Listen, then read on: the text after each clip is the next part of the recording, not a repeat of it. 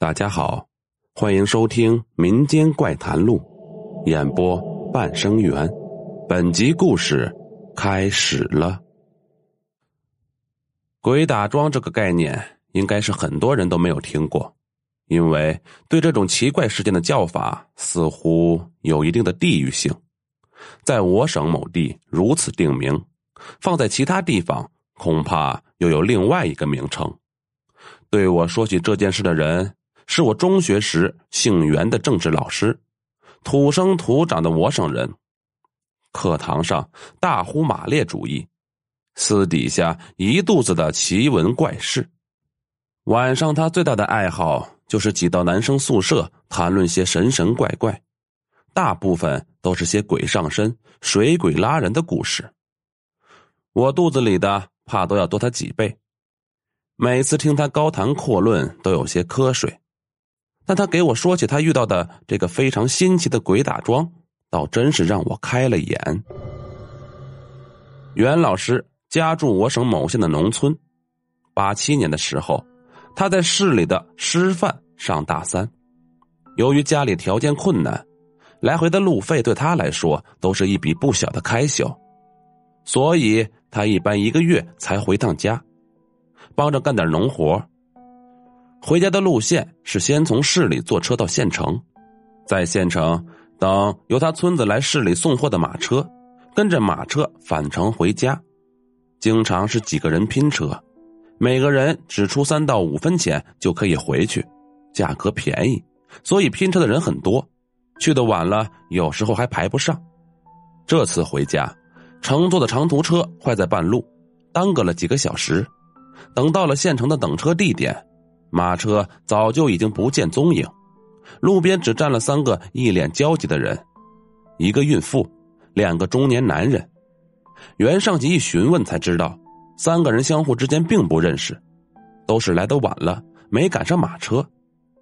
几个人还都是邻村，目的地是一个方向，大家同病相怜，本打算结伴走回去，可现在已是初冬，天气寒冷。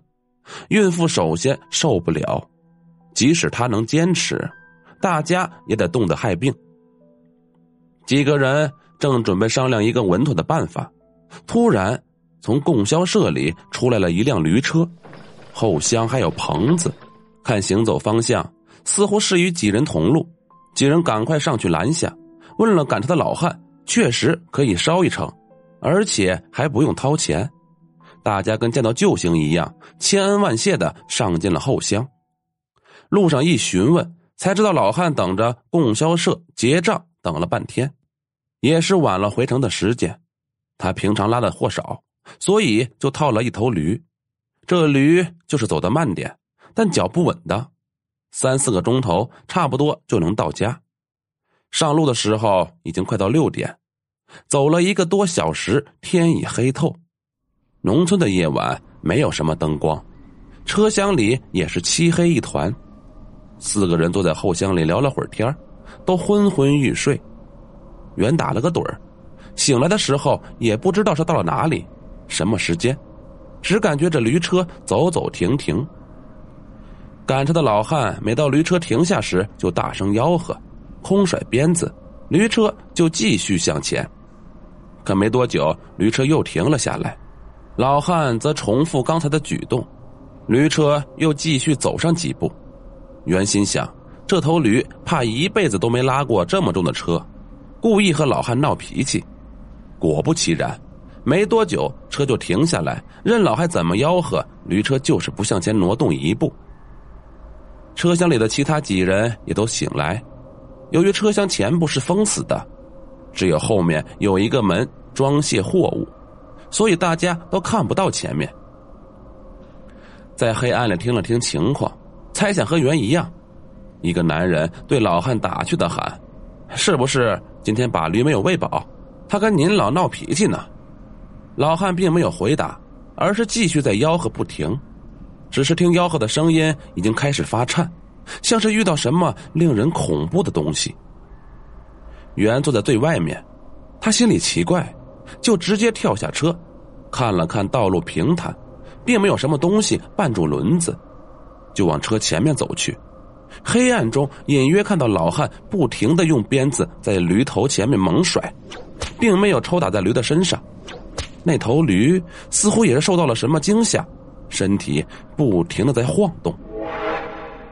袁没见过这种阵势，走到跟前准备问问老汉，他这是要抽谁呀？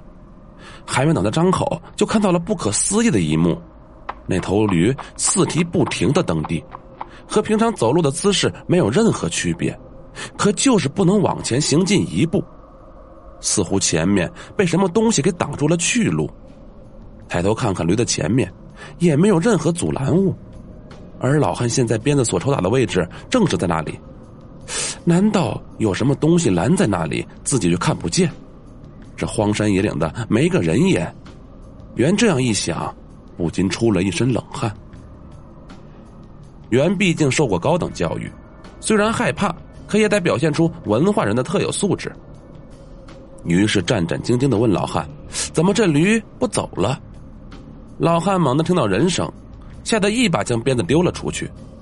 等看清是袁站在身边，这才松了一口气，对袁说：“赶快回车里去。”听老汉的语气焦急中带着恐惧，袁不禁又是一哆嗦。这时，车里的两个男人也已经下来，绕到前面看看情况。听到老汉让他们回去，而且语气是那样，也都非常纳闷。这时，驴已经停了下来，开始焦躁鸣叫。驴的叫声本来就难听。在这种环境下扯开嗓子，几个人都听得心烦意乱。老汉叹了口气，跳下车，从地上摸到鞭子，又回到赶车的位置。突然看到坐车的那个胖一点的男人正往驴的前面走去，似乎要去看个究竟。老汉一鞭子抽了过去，就甩在那人的面前，嘴里大喊：“不想活了！”那个男人吓得一激灵，向后退了一步。对着老汉就喊：“怎么还要打人呀？”说着，抡着胳膊就想上去揍老汉。袁赶紧把他拦住，说：“咱们遇到怪事了，驴前面有东西挡着，走不了。他刚才就看到驴不停的蹬地，就是迈不动步子。”老汉这一下应该是为了你好。那男人知道袁是个大学生，对他倒是非常的尊敬。看他这么说，嘟嘟囔囔的收回了胳膊。眼睛不停的往前面看，看了半天，说什么也没有啊。好了，本集故事播讲完毕。如果喜欢，请点个订阅。我们下集再见。